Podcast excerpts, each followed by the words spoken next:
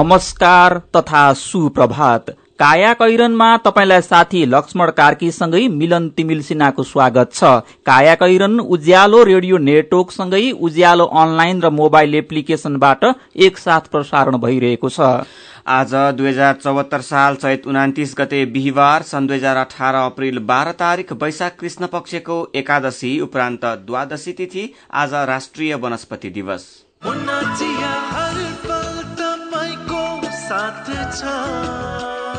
काया कैरनका साथमा मुना चिया। हर उत्सव हर मौसममा मुना चिया।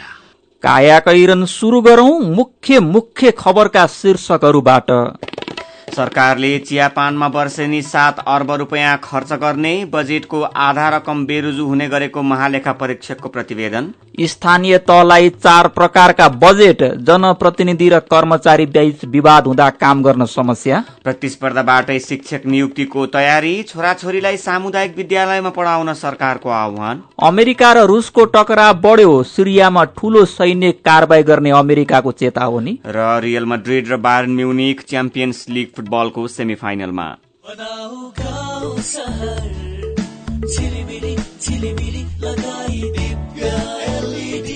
दिव्य एलइडी बल्ब। दुई वर्षको वारेन्टीका साथ। चौधवटा साधारण चिम बाल्नुभन्दा एउटा दिव्य एलइडी बल्ब बाल्नुमै बुद्धिमानी। दिव्य एलइडी बल्ब उज्यालोमा छ दम खर्च पनि कम। आत्मनिर्भर र समृद्ध यात्रामा कर्णाली प्रदेशको उद्घोष। कर्णाली रारा पर्यटन वर्ष दुई हजार पचहत्तर। वैशाख एक गते सम्माननीय प्रधानमन्त्री केपी शर्मा ओलीबाट स्वर्गकी अप्सरा राराको आँगनमा समुद्घाटन। कर्णाली समृद्धिको आधार पर्यटन विकास र पूर्वाधार। कर्णाली प्रदेश सरकार। पल्ला गरे तुरुराम त उसको ब्याङ्क झन्झटिलो ब्याङ्क भनेर रिसाउँदै थियो होइन? उसको ब्याङ्कले के झन्झट दिएछ। उच्च ब्याज पाउनु उसको ब्याङ्कमा सधैँ नयाँ नयाँ खाता खोल्नु पर्ने रे। हो र? बिचरा सानोमा ब्याङ्कमा खाता खोलेको भए यो झन्झटै नपर्ने। हो त नि मेरो मोबाइलमा सम्पन्न बचत खातामा ब्याज बढेर आठ आठ प्रतिशत भएको एसएमएस आइसक्यो भने।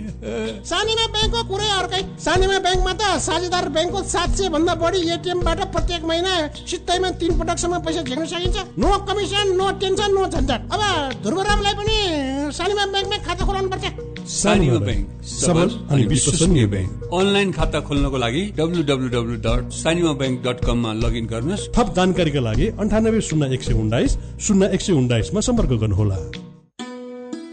शिक्षा विभाग र जनक शिक्षा सामग्री केन्द्र लिमिटेड भक्तपुरको सूचना। शैक्षिक सत्र दुई हजार पचहत्तरमा सामुदायिक विद्यालयमा पढाइ हुने कक्षा एकदेखि दससम्मका नेपाली र अंग्रेजी माध्यमका पाठ्य पुस्तकहरू यस केन्द्रको केन्द्रीय कार्यालय सानोठिमी तथा प्रदेश कार्यालयहरू विराटनगर जनकपुर चितवन पोखरा बुटवल नेपालगंज र धनगढ़ीबाट धमाधम बिक्री भइरहेको हुँदा केन्द्रले नियुक्त गरेका विक्रेता मार्फत खरिद गरी विद्यार्थीहरूका हात हातमा पाठ्य पुस्तक पुर्याउने व्यवस्था गरिदिनु हुन सम्बन्धित सबैमा हार्दिक अनुरोध गर्दछौ। पाठ्य पुस्तक पाउन कुनै असुविधा भए केन्द्रको टेलिफोन नम्बर शून्य एक छैसठी तीस एक सय चालिसमा सम्पर्क गर्न हुन समेत अनुरोध गर्दछौ। काया कैरनमा अब खबरको सिलसिला।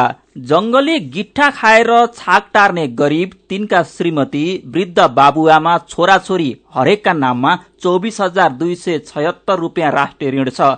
महालेखा परीक्षकको प्रतिवेदन अनुसार आन्तरिक ऋण दुई खर्ब तिरियासी अर्ब एकानब्बे करोड़ र वैदेशिक ऋण चार खर्ब तेह्र अर्ब अन्ठानब्बे करोड़ भएको राज्यले चियापानमा मात्रै वर्षमा छ अर्ब चौरानब्बे करोड़ खर्च गर्ने गरेको छ।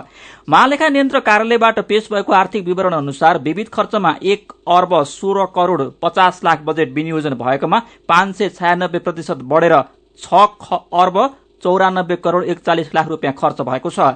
आर्थिक वर्ष दुई हजार त्रिहत्तर चौहत्तरसम्म नेपाल सरकारको कुल ऋण दायित्व छ खर्ब सन्तानब्बे अर्ब उनासत्तरी करोड़ छ जसमध्ये आन्तरिक ऋण दुई खर्ब त्रियासी अर्ब एकहत्तर करोड़ र वैदेशिक ऋण चार खर्ब तेह्र अर्ब अन्ठानब्बे करोड़ छ। कुल जनसंख्या दुई करोड़ सतासी लाख दुई हजारलाई आधार मान्दा यस वर्षसम्म प्रति व्यक्ति कुल ऋण दायित्व चौबिस हजार दुई सय छत्तर रुपियाँ पच्चिस पैसा रहेको छ। यसरी एक वर्षमा प्रति व्यक्ति ऋण दायित्व दुई हजार एक सय सत्तालिस रुपियाँ चौतिस पैसाले बढेको छ।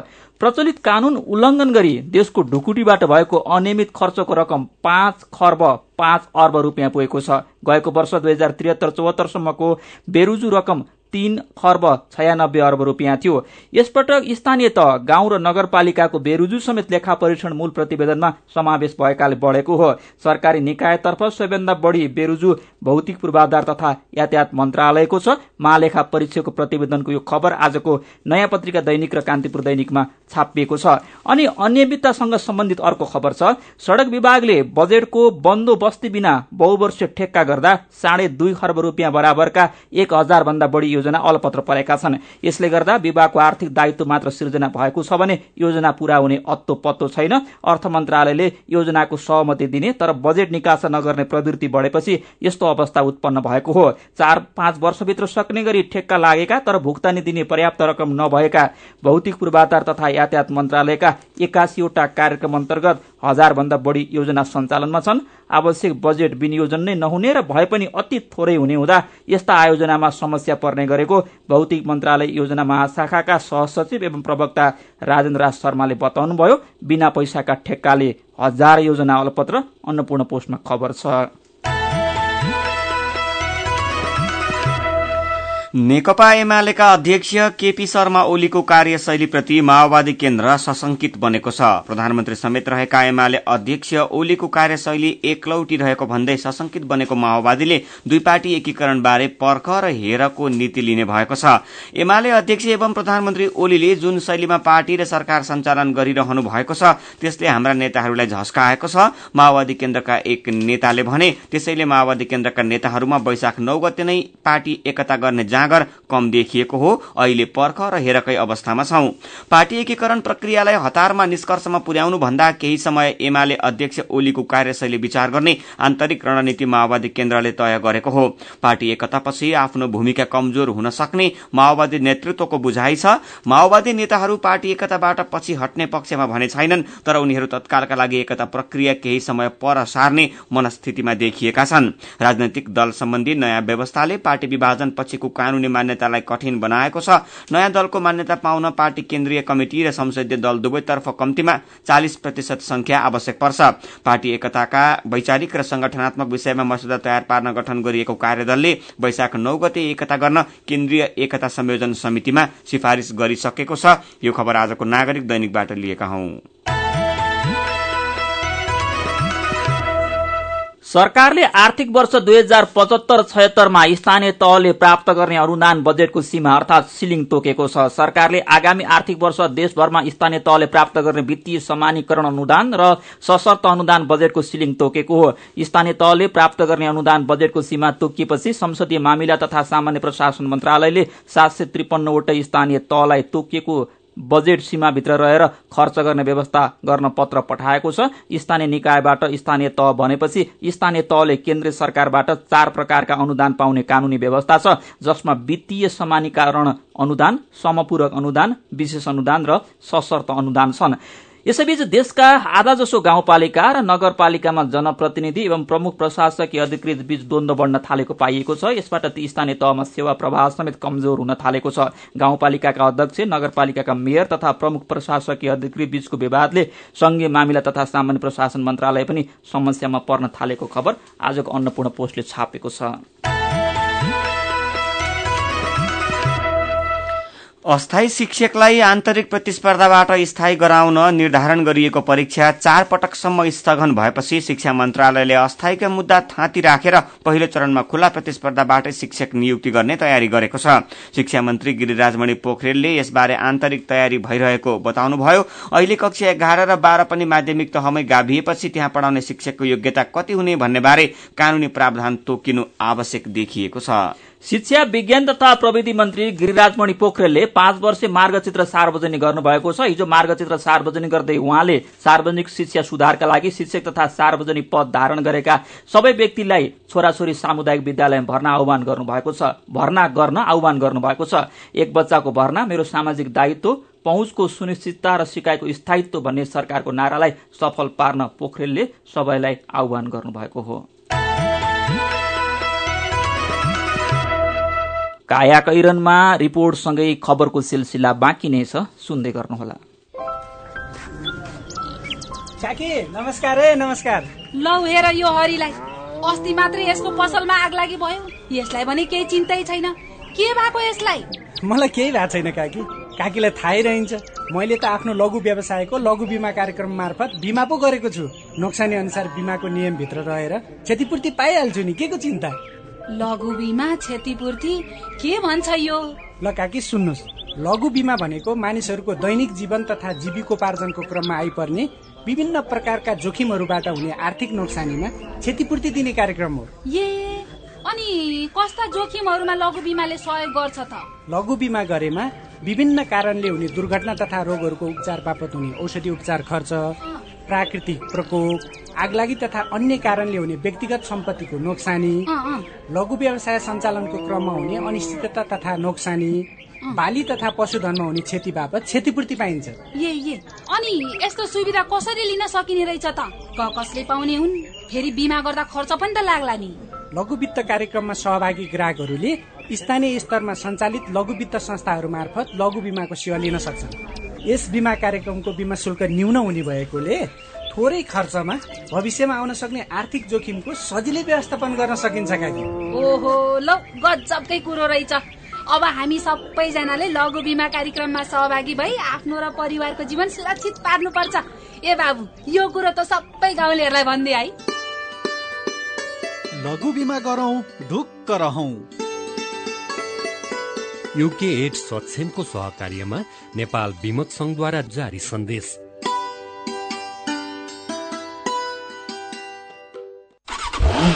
आइपुग्यो आइपुग्यो। बङ्गलादेशमा निर्मित रनर मोटरसाइकलहरू नेपाली बजारमा आइपुग्यो। छ वर्षको वारेन्टी र राम्रो माइलेजका साथ अस्सी सिसी सय सिसी एक सय दस सिसी एक सय पच्चिस सिसी र एक सय पचास सिसी सम्मका मोटरसाइकलहरूका साथै एक सय दस सिसीको स्कुटर पनि उपलब्ध छ। रनर बाइक र स्कुटर अधिराज्यभरिका आधिकारिक डिलरहरूबाट सजिलै किन्न सकिन्छ। हाम्रा डिलरहरू काठमाडौँ उत्तर ढोका। ललितपुर बागडोल। जनकपुर कदम चोक। कैलाली अत्तरिया। कैलाली टिकापुर। भैरवा अञ्चलपुर। झापा बिर्ता मोड सप्तरी एक राजविराज कञ्चनपुर महेन्द्रनगर भासी मिर्चया कटारी चोक। सर्लाही मलङ्गवा। धनुषा महेन्द्रनगर। सिरहा लाहान। र नेपालगञ्ज सुर्खेत रोड। थप जानकारी र डिलरसिपको लागि रमन मोटर्स बागडोल ललितपुर। सम्पर्क अन्ठानब्बे पाँच बाह्र शून्य सोह्र छयालिस। Website W W W dot Raman motor dot कम।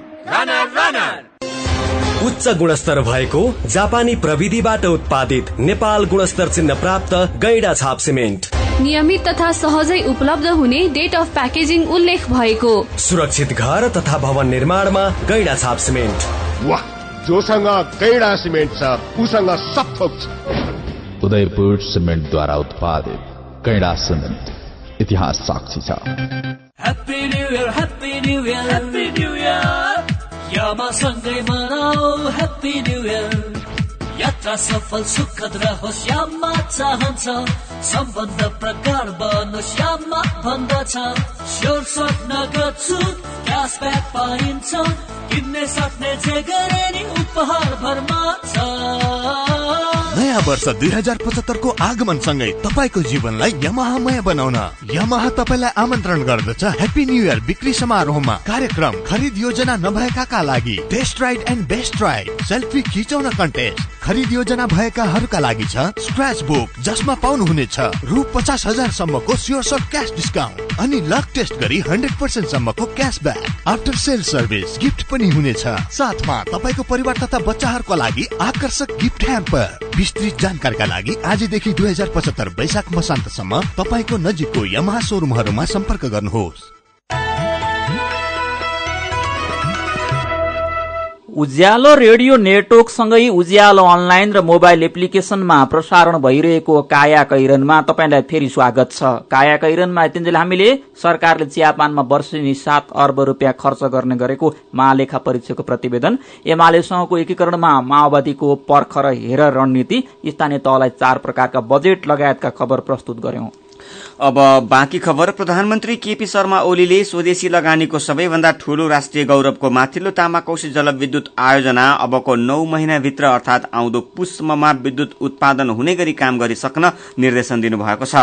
नेपालका लागि चिनिया राजदूत यु होङ सहितको टोली लिएर हिजो आयोजना स्थल पुगेका प्रधानमन्त्री ओलीले यस्तो निर्देशन दिनुभएको हो। आयोजनाका सम्बन्धमा सरकारका कुनै पनि निकायले लापरवाही वा गैर जिम्मेवारीपन देखाए आफूलाई सिधै जानकारी गराउन समेत उहाँले आयोजनाका कर्मचारीलाई निर्देशन दिनुभएको छ। यसैबीच माथिल्लो तामाकोशी जलविद्युत आयोजना निर्माणमा ढिलाइ हुँदा मासिक एक अर्ब बीस करोड़ रूपियाँ घाटा बेहोर्नु परिरहेको छ। दुई हजार सडसठी सालदेखि दोलखाको बिगु गाउँपालिका एकमा रहेको लामा बगरमा निर्माण शुरू भएको चार सय छप्पन्न मेगावाटको आयोजनाले दुई हजार बहत्तर सालको असारभित्र बिजुली उत्पादन गरिसक्ने लक्ष्य थियो। तर भूकम्प नाकाबन्दी लगायतका विभिन्न अवरोधले आयोजनाको समयावधि दुई पटकसम्म सरेको छ। चालू आर्थिक वर्षमा सम्पन्न गर्ने गरी काम भइरहेका र आगामी आर्थिक वर्षमा सक्ने लक्ष्य राखिएका सहित निर्माणाधीन जलविद्युत आयोजनाको मुख्य समस्या नै प्रसारण लाइन छिटो नबन्नु भएको छ। विद्युत विकास विभागले चालू आर्थिक वर्षमा निर्माण सम्पन्न हुने आयोजनाको प्रगति समीक्षाका लागि हिजो राखेको सार्वजनिक तथा निजी क्षेत्रका प्रवर्धक मध्ये धेरै जसोको समस्या नै प्रसारण लाइनसँग जोडिएको थियो। यी खबरहरू आजका सबैजसो पत्र पत्रिकामा छापिएका छन्। जिल्ला स्तरका सरकारी कार्यालय स्थानीय तहमा हस्तान्तरण भएका छन्। सतहत्तरवटै जिल्लामा रहेका झण्डै दुई दर्जन सरकारी कार्यालय स्थानीय तहको मातहतमा पुगेका हुन्। संवैधानिक व्यवस्था अनुसार हस्तान्तरण भएका सरकारी कार्यालयले अब स्थानीय तहबाटै सेवा दिनेछन्। थप जानकारी सहित मदन पौडियालको रिपोर्ट। जानु पर्यो क्या? गइदिनु कि जान्नै भने नजाने ढाकेर बस्नुहोस् तपाईँको आफ्नो सुरु गर्नु जाने हो भने त्यहाँ रोकेर गरेर बसिरहनु हुन्छ पुरानो संरचनामा धेरै सरकारी कार्यालय जिल्ला सदरमुकाम केन्द्रित थिए। ती कार्यालय स्थानीय तहमा हस्तान्तरण भएपछि सेवा प्रवाह पनि स्थानीय तहबाटै हुनेछ। हस्तान्तरण भएका सरकारी कार्यालयले स्थानीय तहकै मातहतमा सेवा दिने भएपछि सेवा प्रवाह थप सहज हुन्छ कि भन्ने नागरिकको पनि अपेक्षा छ।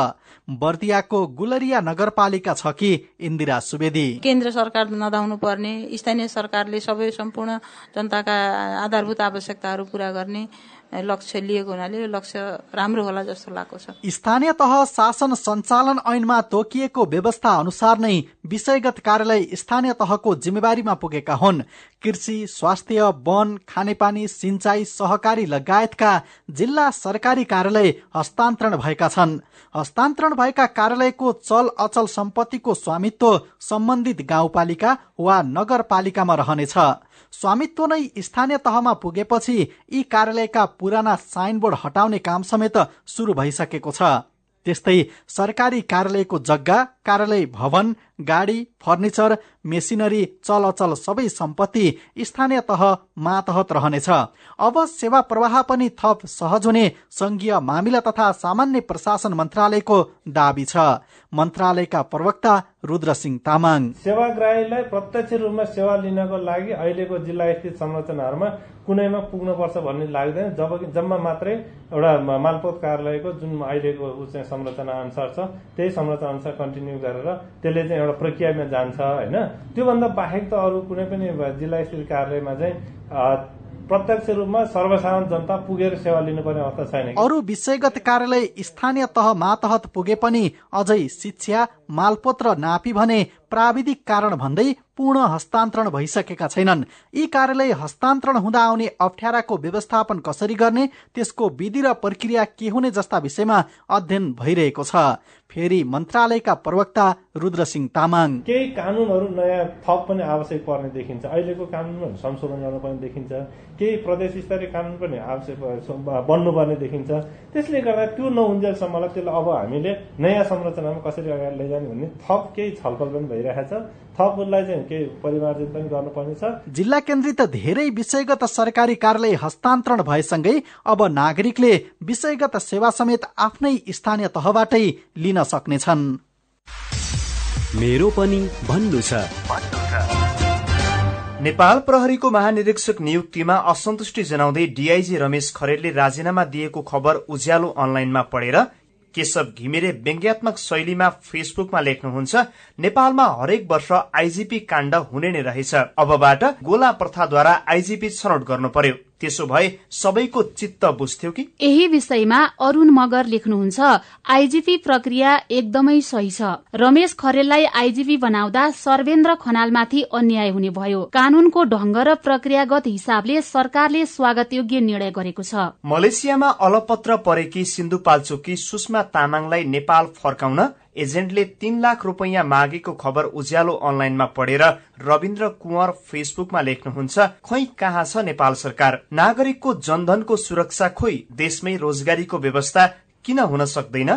मानिस बजारमा बेच्न राखेको खेलौना हो र जे गरे पनि हुने अनि यसै विषयमा शंकर भट्टराई लेख्नुहुन्छ होइन यो कस्तो एजेन्ट हो? गरिब दुखीलाई कमाउने बाटो देखाउने कि मान्छे तस्करी हो? यो विषयमा सरकार गम्भीर भएर अगाडि बढ्नु जरुरी छ। यो त एउटा उदाहरण मात्रै हो। यस्ता कयौं व्यक्ति यसरी नै फसेका छन्। नागरिकको सुरक्षा दिनु पर्यो सरकार।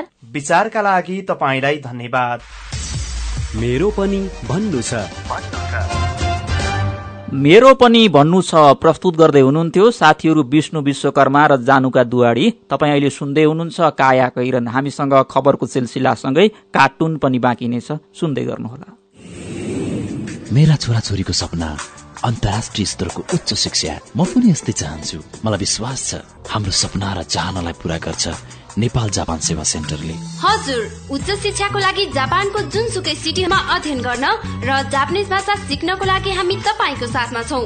सम्पर्क नेपाल जापान सेवा centre Nagpokhari Kathmandu phone number चौवालिस अठाइस दुई सय बयालिस चौवालिस अठाइस दुई सय बयालिस। You'll certainly be benefited.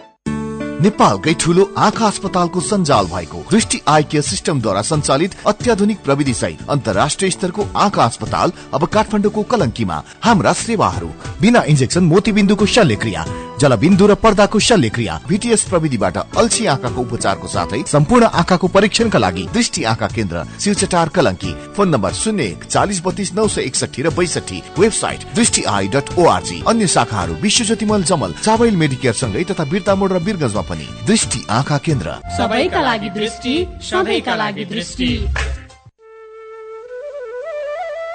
ओहो महेशजी।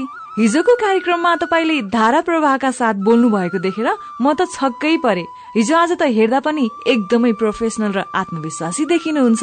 यो सबै परिवर्तन त निपमा पब्लिक स्पिकिङ तालिम लिएपछि भएको हो नि। हजुर वाक शक्ति व्यक्तित्व तथा क्षमता विकास गरी विभिन्न क्षेत्रमा सफल हुनका लागि एकदमै उपयोगी पब्लिक स्पिकिङ तालिममा सहभागी हौ। सम्पर्क?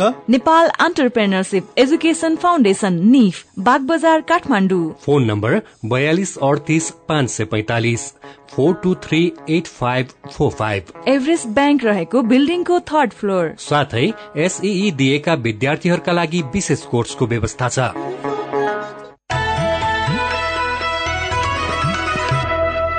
सीधा कुरा प्रष्ट विचार काठमाडौँमा नब्बे मेगाहर्ज उज्यालो रेडियो नेटवर्क मार्फत देशभरिका विभिन्न एफएम स्टेशन तथा उज्यालो अनलाइन र मोबाइल एप्लिकेशनमा प्रसारण भइरहेको काया कैरनमा तपाईँलाई फेरि स्वागत छ। अब बाँकी खबर एसियाली विकास ब्याङ्क एडीबीले चालू आर्थिक वर्षमा नेपालको आर्थिक वृद्धि दर खुम्चिएर चार दशमलव नौ प्रतिशतमा सीमित हुने प्रक्षेपण गरेको छ।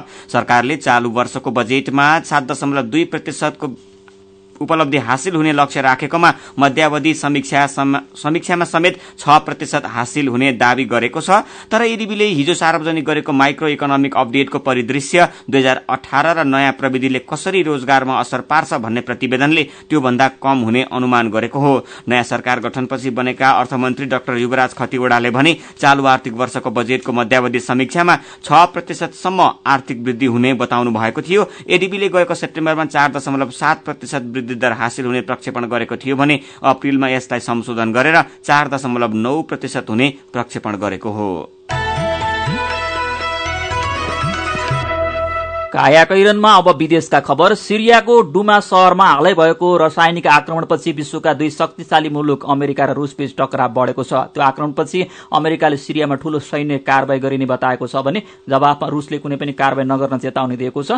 रूसका राष्ट्रसंघीय प्रतिनिधि भासिली नेभेन्जायाले भविष्यमा कुनै पनि प्रकारको सैन्य कारवाही गरे त्यसप्रति जिम्मेवारी हुन अमेरिकालाई चेतावनी दिनुभएको छ। त्यसको जवाफमा अमेरिकी राष्ट्रपति डोनाल्ड ट्रम्पले सिरियामा मिसाइल आक्रमण हुने भएकाले तयार रहन रूसलाई चेतावनी दिनुभएको छ। उत्तरी अल्जेरियामा सैनिक विमान दुर्घटना हुँदा चालक दलका दस सदस्य सहित दुई सय सन्ताउन्न जनाको ज्यान गएको छ। राजधानी अल्जियर्स नजिकैको बुफारिक सैन्य विमानस्थलबाट उडेको केही बेरमा विमान दुर्घटना भएको थियो।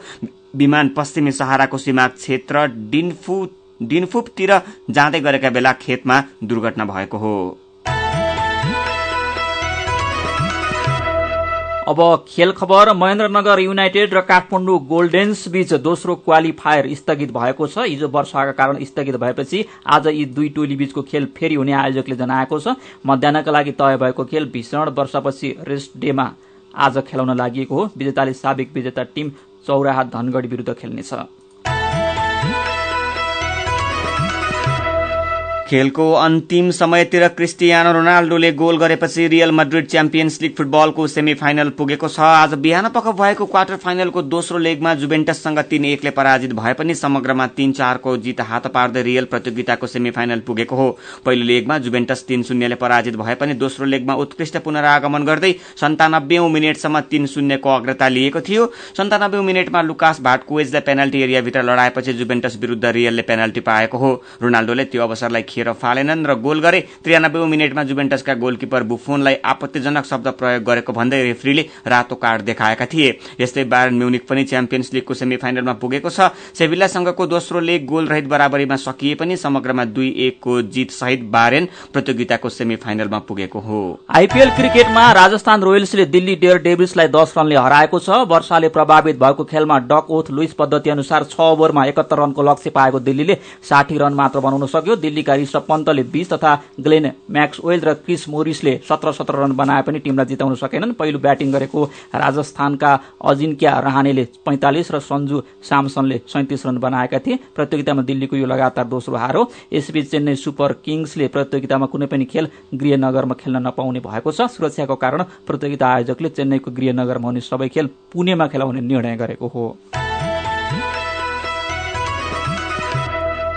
हामी काया कैरनको अन्त्यमा आइपुगेका छौं। अब केही खबर संक्षेपमा। सौन्दर्य प्रतियोगिता मिस नेपाल दुई हजार अठारको उपाधि हेटौडाकी श्रृङ्खला खतेौडाले जितेकी छन्।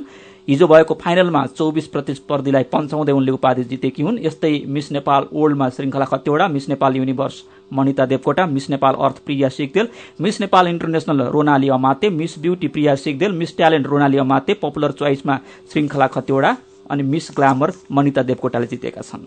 मुख्य विपक्षी दल कांग्रेसको महासमितिको बैठक जेठ पन्ध्र गतेभित्र बस्ने भएको छ। तिनै तहको चुनावमा पार्टीको पराजयपछि नेतृत्व परिवर्तनको बहस चलिरहे पनि स्थगित केन्द्रीय समितिबाट पन्ध्र जेठभित्र महासमिति बैठक गर्ने गरी मिति तय गर्ने तयारी कांग्रेसले गरिरहेको हो। नेपाल प्रहरीले प्रतिबन्धित पाँच सय र एक हजार दरका भारतीय रुपियाँ ठूलो मात्रामा बरामद गरेको छ। बरामद रकम पचास लाख रहेको प्रहरी स्रोतले बताएको छ। प्रतिवेदनलाई निर्णायक बनाउने प्रक्रियामा रहेको नेपाल भारत प्रबुद्ध व्यक्ति समूह अर्थात इपीजीको संयुक्त बैठक आजदेखि भारतको राजधानी नयाँ दिल्लीमा शुरू हुँदैछ। निजामती किताबखानाले सात महिना नौ दिनको अतिरिक्त सुविधा फिर्ता गरेपछि मात्रै निवर्तमान प्रधान न्यायाधीश गोपाल पराजुलीको पेन्सन पट्टा बनाइदिने भएको छ। सरकारले कृषि विकास मन्त्रालयका लागि पाँच वर्ष यताकै न्यून बजेट तोकेको छ। राजनैतिक दलका चुनावी एजेण्डामा समेत कृषि क्षेत्रलाई प्राथमिकतामा राख्ने गरेको र विगतमा आर्थिक वर्षमा समेत बजेटको आकार निरन्तर बढ़िरहेका बेला आर्थिक वर्ष दुई हजार पचहत्तर छयत्तरको बजेट भने अर्थ मन्त्रालयले पाँच वर्ष यताकै न्यून तोकेको हो। कैरनमा अब पालो आयो उखानको। बारी काटी घडेरी खेत काटी कुलो। उज्यालो रेडियो नेटवर्कबाट प्रसारण भइरहेको काया कैरन सक्नु अघि मुख्य मुख्य खबर फेरि एकपटक। सरकारले चियापानमा वर्षेनी सात अर्ब रुपियाँ खर्च गर्ने बजेटको आधा रकम बेरुजु हुने गरेको महालेखा परीक्षकको प्रतिवेदन। स्थानीय तहलाई चार प्रकारका बजेट जनप्रतिनिधि र कर्मचारी बीच विवाद बढ्दा काम गर्न समस्या। प्रतिस्पर्धाबाटै शिक्षक नियुक्तिको तयारी छोराछोरीलाई सामुदायिक विद्यालयमा पढाउन सरकारको आह्वान। अमेरिका र रुसको टकरा बढ्यो सिरियामा ठूलो सैन्य कारवाही गर्ने अमेरिकाको चेतावनी र रियल मड्रिड र बारेन म्युनिक च्याम्पियन्स लिग फुटबलको सेमी फाइनलमा अब कार्टुन कार्टुन लिएका छौँ। नागरिक दैनिकबाट रविन सायमीले बनाउनु भएको अरूको भर परेर विकास र समृद्धिको नारा लगाउने सरकारलाई यो कार्टुनले व्यङ्ग्य गर्न खोजेको छ। यहाँ रेडियोमा समाचार घन्किरहेको छ रेल पानी जहाज भारतले ल्याइदिने चीनले सिंहदरबारमा सोलर जोडिदिने जापानले सम्पदा पुननिर्माण गरिदिने युले कृषि र सिंचाइमा काम गर्ने अमेरिकाले शिक्षामा लगानी गर्ने कोरियाले अस्पताल बनाउने अनि सँगै रहेका प्रधानमन्त्री अघिल्तिर रहेको टेबुलमा माइक नै भाँचिने गरी भन्दै हुनुहुन्छ देश अब समृद्धि र आत्मनिर्भरतातिर। आजको कायाकैरन सकिएको छ। कायाकैरन सुन्नु भएकोमा तपाईँलाई धन्यवाद। उज्यालो रेडियो नेटवर्कमा केही बेरपछि प्रसारण हुन्छ। बिहानी रेडियो पत्रिका उज्यालो फल्चा। कायाकैरनबाट प्राविधिक साथी मनोज विष्टसँगै लक्ष्मण कार्की र मिलन तिमिल सिन्हा विदा हुन्छौ। उज्यालोको मोबाइल एप्लिकेशन र उज्यालो अनलाइन डट कममा ताजा खबर पढ्दै र सुन्दै गर्नुहोला।